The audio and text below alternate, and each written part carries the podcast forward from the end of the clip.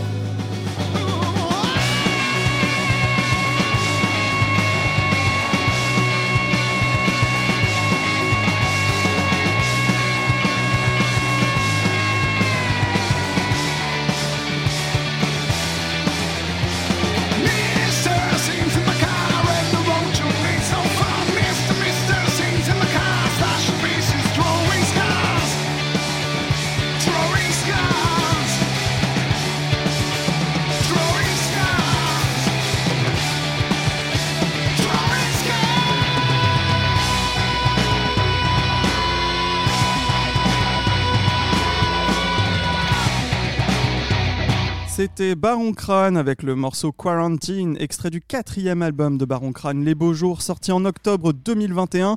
Vous écoutez le podcast Rock et Metal La Fosse et je reçois tout de suite Léo, guitariste de Baron Crane. Bonjour Léo. Bonjour. Merci beaucoup d'être là dans cette émission aujourd'hui. Merci de Merci. merci. Merci à toi. Euh, Baron Crane, vous êtes un trio instrumental, mais voilà, sur le, le, morceau qu'on vient d'écouter, il y a un chanteur en guest sur ce morceau. Euh, comme je le disais, c'est Cyril Baudin, le directeur artistique et programmateur du Bus Palladium, qui est une salle de concert parisienne et club qui a fermé ses portes il y a un an. Comment vous l'avez connu, Cyril, et voilà comment ce morceau a été créé? C'est quoi son histoire? Euh, Alors, quand tu le présentes comme ça, on dirait que c'est très très intéressé de notre part de l'inviter sur notre album. Oh non, pas du tout. je rigole, je rigole. Pas du tout. J'imagine que c'est votre pote. Non, non, non, bien sûr, bien sûr. Euh, eh ben, écoute, on l'a rencontré parce qu'on a été programmé euh, à plusieurs reprises là-bas. Et euh, on a sympathisé d'abord, et puis on a fait une jam. et puis bon, on a adoré sa voix. Vraiment, c'est un exceptionnel chanteur. Il a une, très stoner, euh, désert, un peu éraillé. Ouais, euh. Alors là, on s'en rend pas compte dans le dans le morceau, mais il a toute une palette euh, à la Mike Patton. il est vraiment oh. impressionnant. Et ce genre de talent qu'on ne, ne, devine pas. Ouais, bah, il, a, il, a, il, a, des projets. je crois qu'il est en train de bosser là sur un album. Et enfin bon voilà, du coup on avait très très envie de faire un morceau avec lui et du coup on lui a écrit ce morceau, enfin on lui a écrit, on lui a écrit la mélodie, le morceau, les, mais pas les paroles, c'est lui qui les a écrites bien sûr. Donc c'est vous qui êtes à l'origine du morceau effectivement, et puis ensuite c'est lui qui allait mettre des paroles par-dessus. C'est ça, euh. exactement, exactement. Et on a fait ça, euh, comme son nom l'indique, pendant le confinement. Oui, alors effectivement, on va en parler de, cet album Les Beaux Jours. Juste euh, le clip, du coup, vous, vous, jouez en fait en live entre guillemets au Bus Palladium. C'était aussi une manière de rendre hommage à la salle ou... Exactement, ouais. ouais, C'est une salle, c'est une salle qu'on aime beaucoup, dans laquelle on a eu l'occasion euh, de jouer, de passer des super moments et puis de faire des, vidéos aussi. Euh, et euh, ouais, on avait envie hein, de... Paris qui a fermé ses portes en 2022, quelque chose ouais, exactement, exactement. Et, et, du coup, ouais, on avait envie de, tourner le clip à l'intérieur, rendre hommage à ce, à ce, lieu qui se vide. Il y a tout un truc un peu dans le clip, avec la, thématique des, disons des, des, fantômes un peu. Et, euh, un peu de descente aux enfers, entre guillemets aussi. Ça, et puis du coup, avec euh, Cyril, qui est effectivement le directeur artistique du, Bus Palladium, ça faisait une, une mise en abîme euh, sympa. quoi. Effectivement. Alors c'est quoi le rapport avec cette quarantaine? Parce que j'ai l'impression que les paroles parlent pas vraiment de ça, mais en même temps cet album, bah voilà, s'il est sorti en 2021, on va pas vous faire un dessin, hein, il a été écrit pendant la quarantaine, on va en parler tout à l'heure, pendant les confinements, mais voilà, c'est quoi le rapport avec cette quarantaine? Euh, Écoute, euh, alors d'un point de vue des paroles, je vais pas trop m'avancer. C'est vrai que, c'est lui qui a écrit les paroles. Voilà, c'est lui qui a écrit les paroles. Euh, si Snake, bon, c'est quand même une sorte de, de quelqu'un qui sombre un peu dans la folie. Euh, et, après, au niveau de la musique, euh, oui, bah, c'est assez oppressant. Je pense que c'est une musique, euh, des riffs assez, assez tendus, oppressants. Bon, là, c'est plutôt. c'est de l'ordre du, très subjectif, mais en tout cas, ça a été fait vraiment pendant le confinement. Et moi, là, quand je composais le, riff à ce moment-là, j'avais pas de matos pour enregistrer. J'étais vraiment. Alors, pour, pour partager les morceaux avec les autres, alors je, je, faisais sortir ma, ma guitare électrique sur une enceinte Bose ouais. Euh, que j'enregistrais avec mon téléphone portable et que je balançais aux autres. J'en étais à ce stade-là de. On n'est pas loin de la, qualité du black metal hein, des années 90 enregistré avec un grippin. Ouais, voilà. Donc celui-ci était particulièrement euh, confiné, quoi, si tu veux, dans sa construction. Euh, voilà. Effectivement. Alors Baron Crane, on vous présente comme un groupe de rock psyché et vip psych, mais vous êtes plus que ça. Voilà, vous êtes vraiment un groupe expérimental, un laboratoire de recherche musicale, comme vous dites parfois dans des interviews. Vous mélangez des éléments progressifs, jazz fusion, heavy rock, euh, dub parfois, noise, voilà un peu les, adjectifs qu'on retrouve lorsqu'on vous définit. Moi j'ajouterais jam, alors tu en as parlé aussi tout à l'heure, voilà, vous êtes un groupe qui rend un peu hommage au jam des années 70 euh, du rock. Vous avez sorti quatre albums, Baron Crane en 2015, Electric Shades en 2016, Commotions ou Commotion, je sais pas comment on le dit en français ou en anglais. Euh, commotion, moi ça me va bien. Commotion en 2020 et donc Les Beaux Jours en 2021.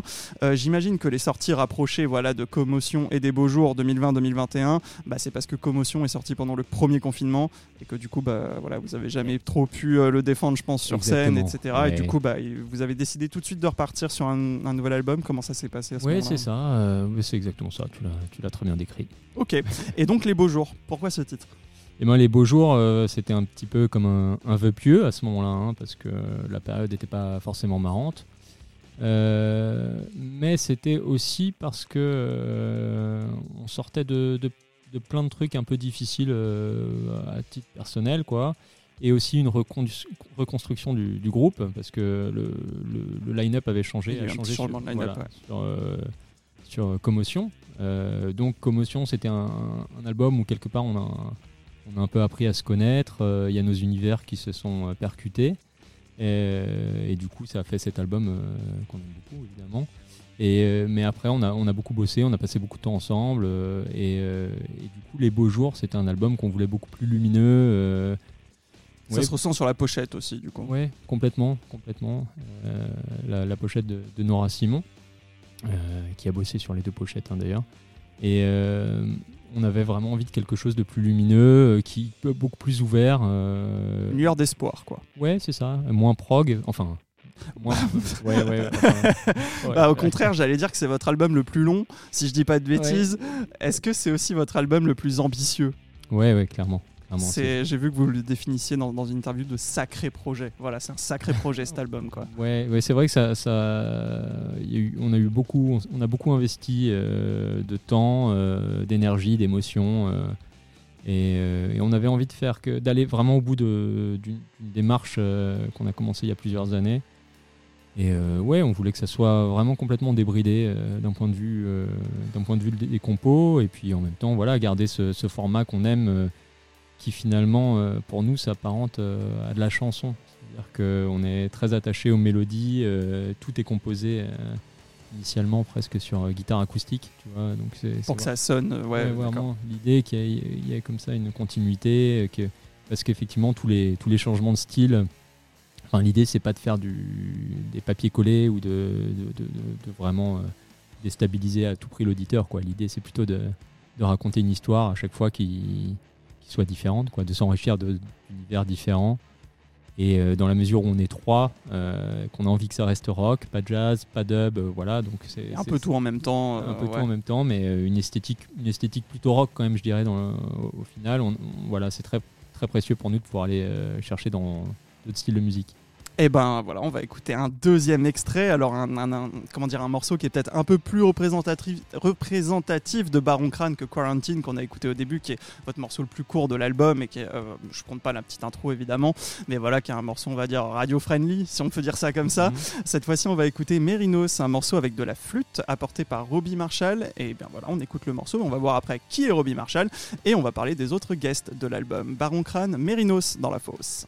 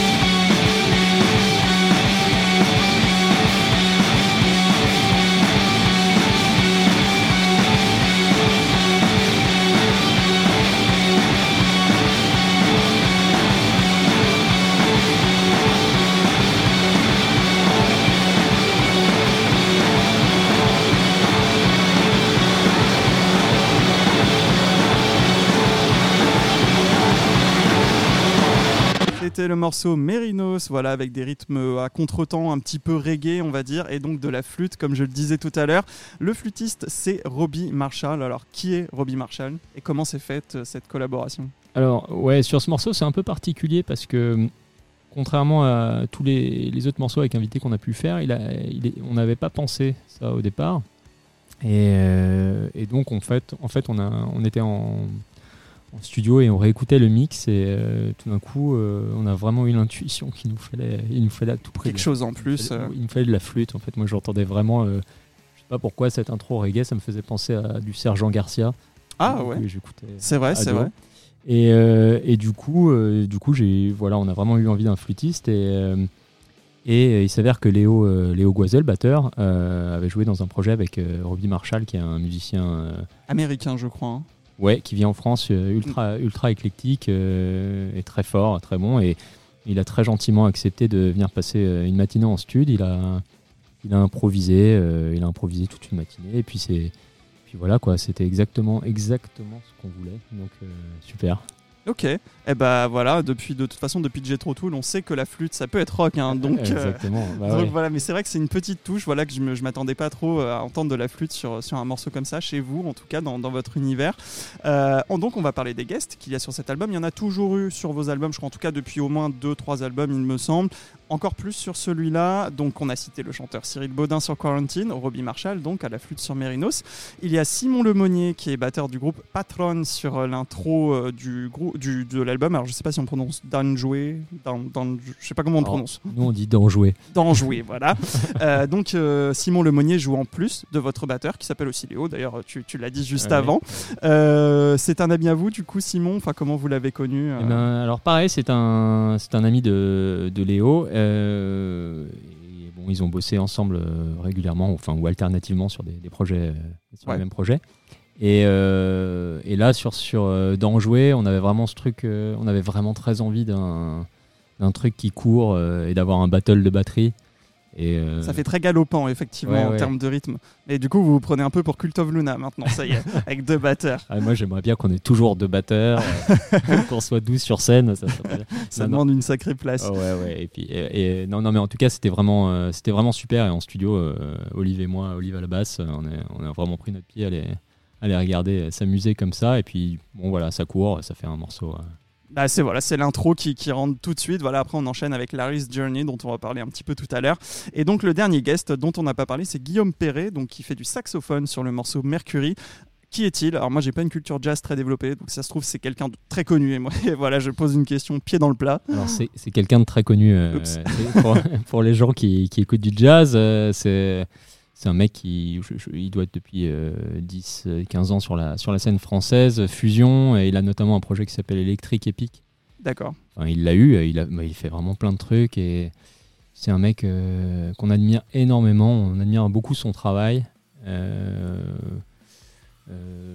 Comment ouais du coup est-ce que vous l'avez contacté en fait on l'a tout, en fait on l'a tout simplement contacté et on lui a dit on, on adore ton travail est-ce que est-ce que ça te plairait de faire un morceau avec nous? Et puis c'est un mec super curieux, super ouvert. Il était très heureux de venir faire ce morceau avec nous. Et du coup, vous l'avez composé avant et ensuite il s'est rajouté ou vous l'avez composé ensemble On l'a vraiment écrit pour lui. Ok. C'est un morceau qu'on a écrit pour lui. Euh, et euh, voilà, moi j'avais vraiment en tête son, son, jeu, son, truc. Et puis euh, il l'a il tellement enrichi. c'est il y a vraiment un truc qui se répond parce qu'il est un peu, il est un peu geek des, des pédales d'effet. Euh, et euh, moi aussi, mais, quand même un peu moins. Euh, et, vraiment, c'était super tout ce qu'il a apporté en stud.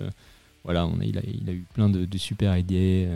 Et, et, puis, c'est un mec qui cherche qui aime les un peu comme nous quoi qui va à la, recherche de, nouvelles esthétiques qui se renouvelle il se renouvelle en permanence avec plein de projets différents. On était très heureux de bosser avec lui. Bah, ça permet de s'enrichir mutuellement. J'imagine que c'est aussi pour ça que vous le faites c'est que voilà chaque musicien que vous pouvez rencontrer et collaborer avec, bah voilà, ça vous ça développe un peu vos horizons, ça vous euh, ah apprend des choses aussi euh, mutuellement. Oui, oui, bien sûr, parce qu'on a beau euh, écrire à la base les morceaux, je veux dire, quand ils arrivent et qu'ils les jouent, et puis qu'ils improvisent, et puis ou qu'ils amènent leurs idées, ça change tout. Hein, je veux dire, c'est valable pour tous les guests de ce projet. Évidemment, c'est.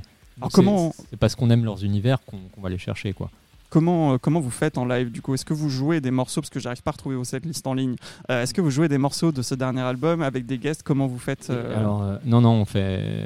Alors, on- on l'a fait lors de la, la release qu'on a fait au Petit Bain. euh, C'était vraiment un moment super où on a pu avoir euh, presque tous les guests euh, sur scène. Ouh, ça devait être un sacré événement.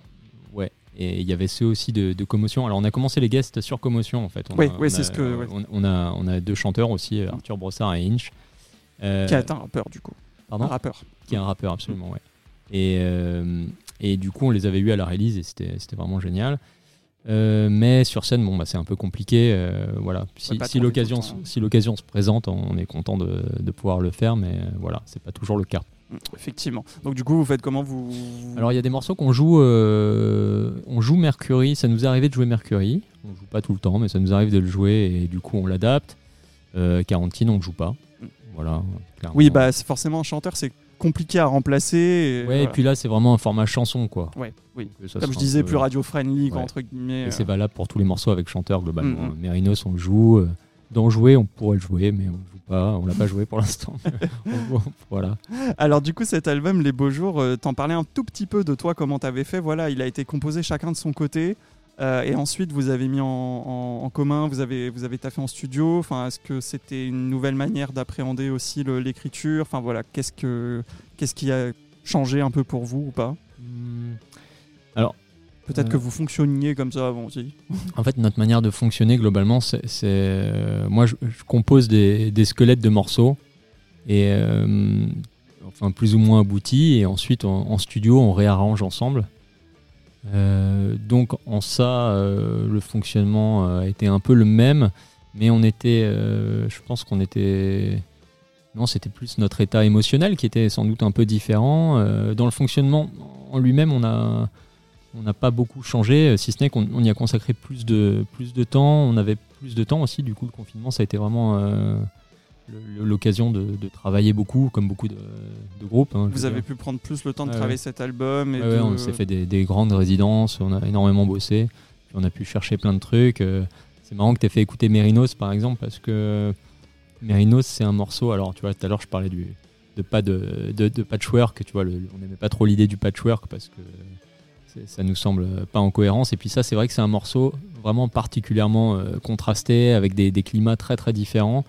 Et euh, voilà, qui est typiquement dans, dans l'ADN de, de Baron, du Baron Crâne initial, qu'on aime beaucoup. Et, euh, et c'est un morceau qui a énormément bougé, quoi. Qui est, c'est, voilà. par rapport à sa démo, ouais, à, sa- Ouais, version vraiment, finale. ouais. c'est, voilà, c'est pas le cas pour tous les morceaux, mais par exemple, tu vois, ce morceau, c'est des morceaux qui ont, qui, qui à l'issue, au gré des, des résidences, ont énormément, énormément bougé. Et, et du coup, voilà, bon, en tout cas, c'est, on a eu cette, euh, ce luxe du, du temps, du temps long pour la composition et pour, euh, et, euh, et pour la mise en forme des morceaux. Et du coup, je pense que c'est ça la, la différence notable. Et c'est pour ça que du coup l'album est un peu plus long que les autres et que voilà, il est un peu plus, euh, comme on disait tout à l'heure, un peu plus, euh, un peu plus, un peu plus complet. Voilà, enfin pas complet, mais un peu plus rempli. On va Ouais, dire ouais, ça comme ça, effectivement. Et ben on va écouter un dernier extrait de cet album. Euh, comme tout, bo- tout bon album progressif, il y a ce qu'on pourrait appeler une apothéose de fin d'album. C'est un morceau qui est parfois le plus long de l'album, plus prog que les autres parfois, parfois plus grandiose aussi. Bref, on en trouve un sur votre album là, comme tout bon album de prog. C'est le morceau éponyme Les Beaux Jours, euh, assez particulier puisque c'est toi qui chantes et en français du coup. Euh, bah, on l'écoute et on en parle juste après dans la dernière partie de l'interview qui sera suivie d'ailleurs de l'interview d'Accept lors de leur passage au Bataclan en janvier dernier. Le focus sur le contenu de la plateforme SVOD The Pit, comme chaque semaine, suivi de l'agenda Gérard Drouot, production et le programme du Hellfest Corner, Baron Crâne, Les Beaux Jours, tout de suite dans la fosse.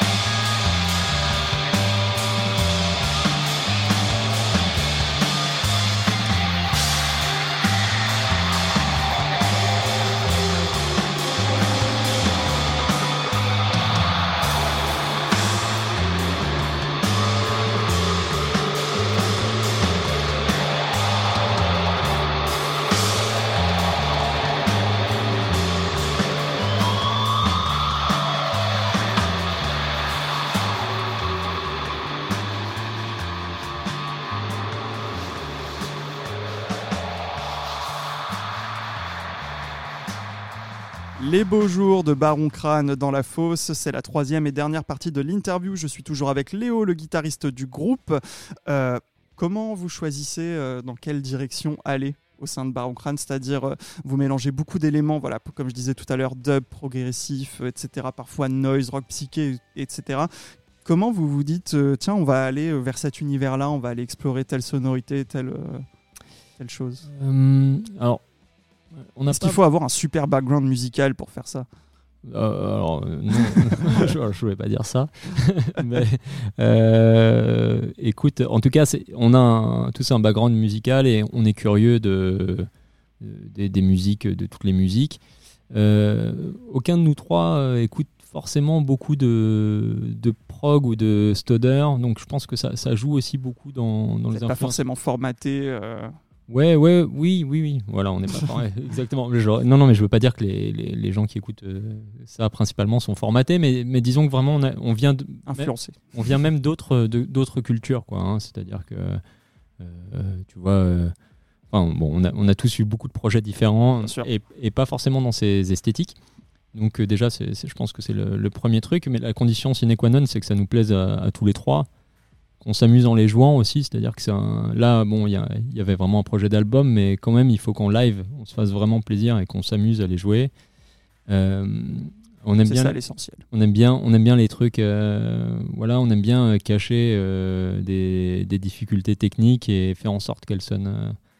Il y a toujours de la mélodie. c'est Ça, Ouais, voilà, c'est effectivement. ça. Ouais, on C'est a- pas de la technique pour de la technique. Quoi. Ouais, c'est ça. Alors on est, on est, on est assez euh, scruté par des, des musiciens qui tapent, euh, qui essayent de taper les, les mesures en, en live, mais vraiment, vraiment, c'est pas ce qu'on veut faire. Nous, on veut, on veut juste essayer de toucher les gens.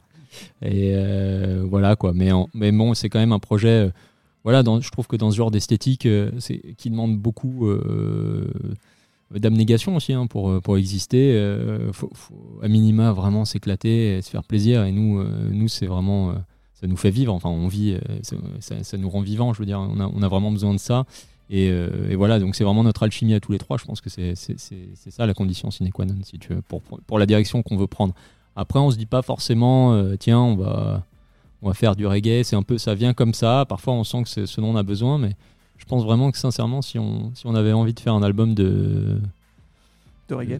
de, de reggae, de reggae ou de salsa, euh, pff, bah, si ça nous éclate, on le fera quoi. Voilà. Bon, en tout cas, vous mélangez plein d'é- d'éléments qu'on n'attendrait pas forcément ensemble, et c'est, comment dire la frontière pour tomber dans comment dire dans le brouillon est très fine, et vous vous arrivez avec brio à faire en sorte que tout s'emboîte comme il faut. Et voilà, donc euh, bravo. Enfin, en tout cas, Bah, c'est c'est pas évident parce que c'est vrai que sur le papier, on, on peut se dire, oh là, c'est quoi ce projet? Ça a l'air un peu étrange, mais en fait, il y a une vraie cohérence, il y a un vrai fil rouge, il y a vraiment quelque chose. Tu parlais tout à l'heure de de- d'histoire ou de livre, en tout cas, euh, je crois, de quelque chose comme ça Mhm. pour un album, et c'est un peu effectivement ce qu'on ressent. Euh, là, on vient d'écouter le morceau Les Beaux Jours, donc qui clôture cet album et qui se termine avec un jam un peu space rock à la Hawkwind, on va dire. C'est quoi l'histoire de ce titre? Puisque du coup, tu chantes et en Mm. français en plus. Euh, eh bien, euh, quelle est l'histoire de ce titre Euh, C'est eh vrai ben, que l'album a deux ans, hein, donc alors, forcément, ça fait un on- petit moment. En fait, on, on- on- déjà, on aime, la, on aime tous la chanson.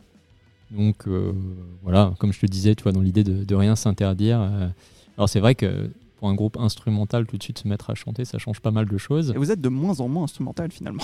Oui, bah, c'est vrai, c'est vrai, mais euh, je pense qu'en live, euh, bon, enfin, en, en live, ça, ça- il y a vraiment cette dimension instrumentale, euh, un peu, euh, un peu circassienne aussi, euh, voilà, où on est vraiment avec les gens. Et, et- et- mais sur album, je pense qu'on a vraiment envie de, d'aller un peu au bout de certaines esthétiques. Bon, pour en revenir à la, à la chanson, bon, voilà, il y avait ce, ce- ce texte. alors initialement, on avait pensé à un, un guest.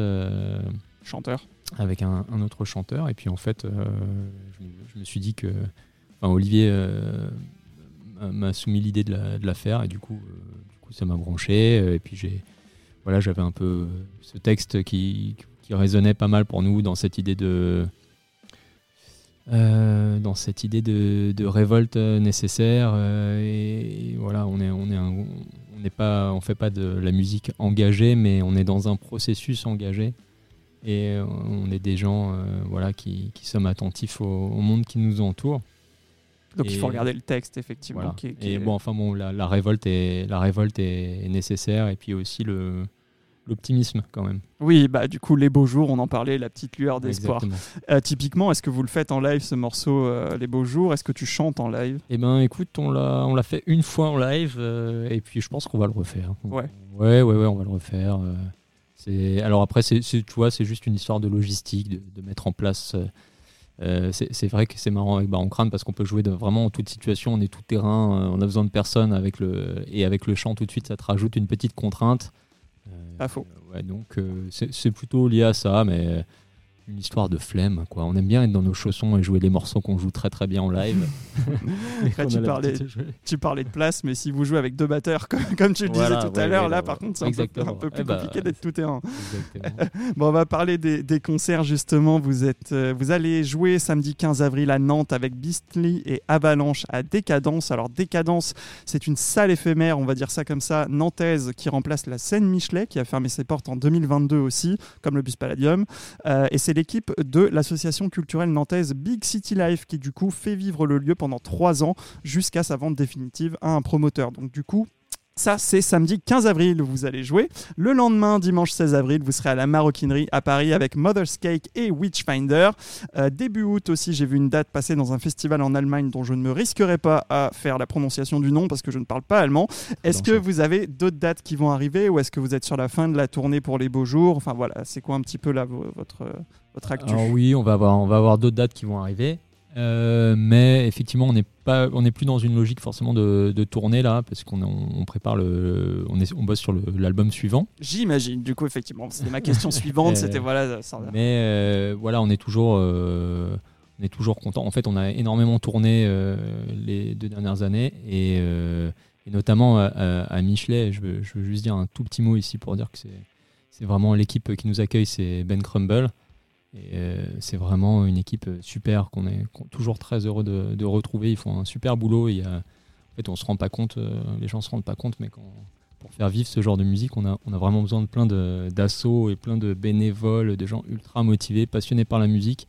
Et tout, euh, tout repose là-dessus pour nous. C'est vraiment, c'est pas vraiment à, cette échelle-là, on n'en entend pas beaucoup parler. Il y a tout un réseau de petites salles en France, dont Décadence, anciennement Michelet, effectivement, qui, euh, à qui on doit beaucoup de choses. Donc merci à eux, on est très heureux d'aller jouer à Nantes. C'était, je crois c'est 20 ans ou 15 ans, plus de 15 ans, je crois, d'ouverture. Je sais Ouais. plus exactement. C'est voilà, c'était quand même une grosse, grosse salle. J'avais reçu des groupes euh, d'originaires de, origi- de 1, 2, 3, originaires de Nantes, qui du coup m'avaient dit que c'était quand même un, désastre que ça fermait parce que voilà, Ouais, des salles comme clair, ça, euh, c'est très important, comme tu le disais. Et puis la Maro le, le lendemain avec euh, en plus Mother Sky qui est un groupe qu'on aime vraiment beaucoup. Euh, j'ai perdu, j'ai pas noté. Je sais plus de quelle origine ils sont. Je crois qu'ils sont. Autrichien Ouais, c'est ça. J'allais dire autrichien ou allemand, ouais, quelque chose Je- comme je ça. suis vraiment En désolé. tout cas, si c'est pas des. Français, contrairement à Witchfinder, qui eux sont des Français. Ouais. du coup. Carrément. Voilà. Euh, donc euh, pas fin de tournée, donc il y aura des dates qui vont encore Oui, arriver. Vous dates. êtes sur l'album suivant du coup aussi. Euh, vous avez commencé à taffer j'imagine puisque du coup euh, voilà 2021-2023, je pense que vous avez déjà pas mal d'idées dans la boîte. Ouais, c'est l'ambition du moment. C'est le, là, on est sur, on bosse sur le prochain album. Voilà. Ok. Eh ben super. Eh ben merci beaucoup Léo, c'est la fin de cette interview. Merci d'avoir été avec nous dans cette émission. Et donc je rappelle que le dernier album de Baron Crâne, Les Beaux Jours, est sorti en octobre 2021.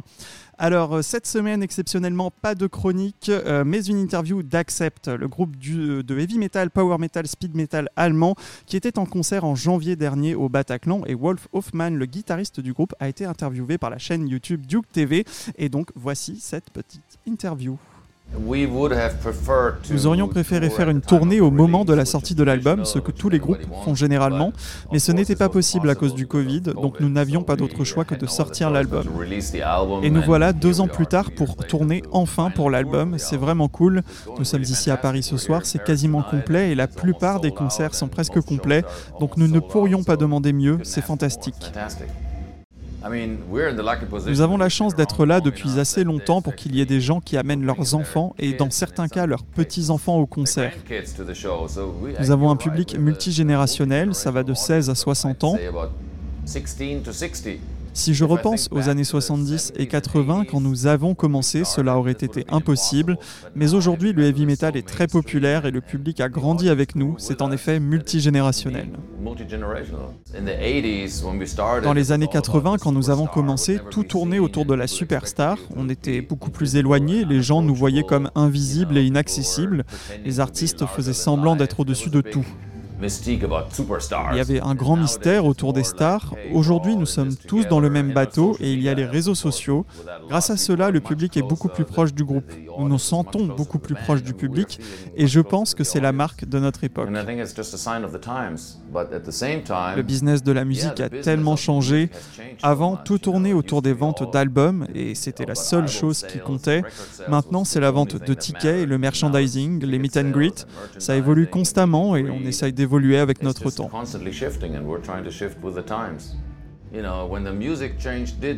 Quand la musique est passée au numérique, elle est devenue moins chère et plus accessible et elle a perdu de sa valeur, mais en même temps, elle s'est développée.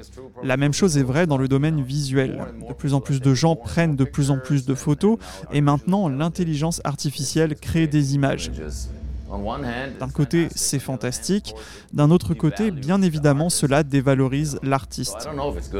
Donc je ne sais pas si c'est bon ou mauvais. C'est comme ça, il faut s'adapter. La technologie va toujours de l'avant et je trouve ça bien. J'aurais dû passer plus de temps à écrire des chansons, mais je suis toujours occupé à faire d'autres trucs.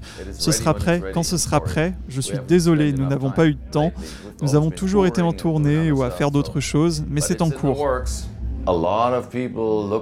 Beaucoup de gens ont regardé Accept comme une inspiration au fil des ans, ça me rend très fier, parce qu'il a souvent été dit que nous avions créé la première chanson de speed metal de l'histoire, et beaucoup de groupes de speed et de trash considèrent Accept comme le moteur de leur carrière. J'en suis très fier. Nous avons beaucoup de fans, nous avons une grande communauté, c'est quelque chose que je n'aurais jamais imaginé quand nous avons commencé il y a toutes ces années. Nous ne savions pas jusqu'où nous pouvions aller, ni ce qui allait se passer, mais je n'aurais jamais pensé que je serais assis ici bien plus tard à continuer la musique, à donner des interviews et à jouer au Bataclan. C'est fantastique. Voilà, c'était pour l'interview de Wolf Hoffman, le guitariste d'Accept. Vous retrouverez d'ailleurs d'autres petites interviews de Duke TV de temps en temps dans cette émission. Et en attendant, vous pouvez voir toutes leurs interviews filmées sur la chaîne YouTube Duke TV. Et d'ailleurs, il y en a aussi quelques-unes sur The Pit, disponibles gratuitement, bien évidemment.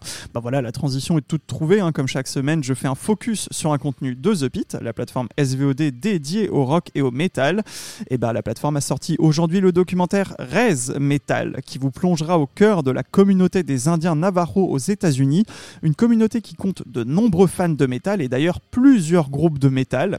Et parmi eux, euh, le groupe I Don't Conform, qui est un groupe de trash metal qui a réussi à enregistrer son premier album avec Fleming Rasmussen, le producteur de Metallica, Rainbow ou encore Blind Guardian. Voilà, donc c'est une histoire assez, assez folle hein, qui est racontée dans ce documentaire. Et à travers ce groupe, I Don't Conform, et d'autres groupes de la scène Res Metal, qui pourrait se traduire par le métal de la réserve indienne, ce documentaire aborde la popularité surprenante du métal parmi les Indiens Navajo en Arizona, une communauté qui est aussi touchée par la pauvreté, les violences domestiques et un fort taux de suicide. Voilà, c'est un documentaire à voir sur the-pit.com. Vous pouvez vous abonner pour 6 euros par mois ou 66,6 euros par an et il y a 7 jours d'essai offerts. Et bien voilà, comme toutes les semaines, on passe tout de suite à l'agenda concert de Gérard Drouot Productions et le programme du Hellfest Corner. Besoin d'un coup de main pour choisir un concert? Ça tombe bien, c'est l'heure de l'agenda Gérard Drouot Productions. John Fogerty, le fondateur de Creedence Clearwater Revival, groupe mythique du rock des années 60-70, passera mercredi 31 mai à la scène musicale à Boulogne dans le cadre de sa tournée The Celebration Tour. Après un concert complet à l'Accord Arena de Paris la semaine dernière, Måneskin, le groupe de rock italien, reviendra en France le 6 septembre au Zénith de Nancy dans le cadre du Nancy Open Air. Et enfin, Graham Nash, le membre fondateur des Hollies et du supergroupe Crosby, Stills, Nash et Young, c'est pas facile à dire, revient à Paris avec Shane Fontaine et Todd Caldwell pour interpréter les plus grands morceaux de ses 60 ans de carrière. Et ça, ce sera au Casino de Paris le 26 septembre 2023. La vente des places est ouverte depuis ce lundi 3 avril sur gdp.fr. Et puis la billetterie des concerts dont j'ai parlé avant également a ouvert depuis déjà quelques semaines sur gdp.fr également. Alors du côté du Hellfest Corner, comme je le disais la semaine dernière, il y aura deux séances dédicaces. Vendredi 7 avril, tout d'abord la dédicace des livres Inferno et Goth. Goth c'est comme gothique, hein, pas Game of Thrones, avec l'auteur Thierry Boucanier. Thierry Boucanier est l'organisateur des soirées Boucanier depuis 1985. C'est la plus ancienne soirée gothique au monde encore en activité. Il est également organisateur de très nombreux concerts gothiques et post-punk à Paris depuis les années 80. Il y aura également donc le 7 avril toujours la dédicace du disque On Parole, le premier album enregistré par Motorhead. Alors c'est le premier enregistré mais c'est pas le premier album sorti par Motorhead. Vous pouvez aller voir sur internet pour euh, vous raconter un petit peu l'histoire puisque le Hellfest Corner reçoit Lucas Fox, le premier batteur de Motorhead et donc fondateur du groupe. Rendez-vous donc à 19h30 le 7 avril au Hellfest Corner pour ces séances de dédicace. Le chef Jean Driège, alias Rockin' Kitchen sur les réseaux sociaux, s'occupe du brunch du dimanche au Hellfest Corner. Et donc, il y a trois rendez-vous le 30 avril, dimanche 14 mai et le dimanche 11 juin. Je vous conseille de réserver évidemment. Et pour réserver, c'est sur le site du Hellfest Corner, rubrique agenda. Et il y a trois formules entre 35 et 42 euros. Voilà, c'est la fin de cette émission. Vous retrouvez donc les podcasts sur Spotify, YouTube, the-pit.com, Deezer, Samsung Podcast, Apple Podcast, Google Podcast et bah, à peu près tous les services de podcast. Voilà, vous pouvez écouter ça sur votre service de podcast préféré. Vous cherchez la fausse saison 2. La semaine prochaine, je recevrai Fatima, groupe parisien de stoner, doom, psyché et grunge. Pour résumer, on dirait Kurt Cobain qui fait du stoner doom. Voilà, c'est assez impressionnant. Ils ont sorti leur troisième album Fossil en mai 2022 et ils joueront samedi 22 avril au Grand Paris Sludge. Le Grand Paris Sludge, c'est un nouveau festival stoner, doom, sludge, psyché, tout ce que j'aime, organisé par Garmon Bodia à l'empreinte de Savigny-le-Temple. Il y a Conan et Thousand Mods pour les têtes d'affiche et il y a aussi pas mal de groupes français avec par exemple les Necromancers, Decasia, Jean, Brusque ou encore Fatima donc. Et donc euh, niveau chronique, la semaine prochaine, Raphaël Penner reviendra avec son culture clip dédié à The Devil in Eye de Slipknot. Voilà, je vous souhaite une bonne journée, une bonne soirée, un bon week-end. Bref, je vous dis à la semaine prochaine dans la fosse. Merci d'avoir écouté La Fosse. Retrouvez tous les podcasts sur Spotify, YouTube, Deezer et ThePit.com.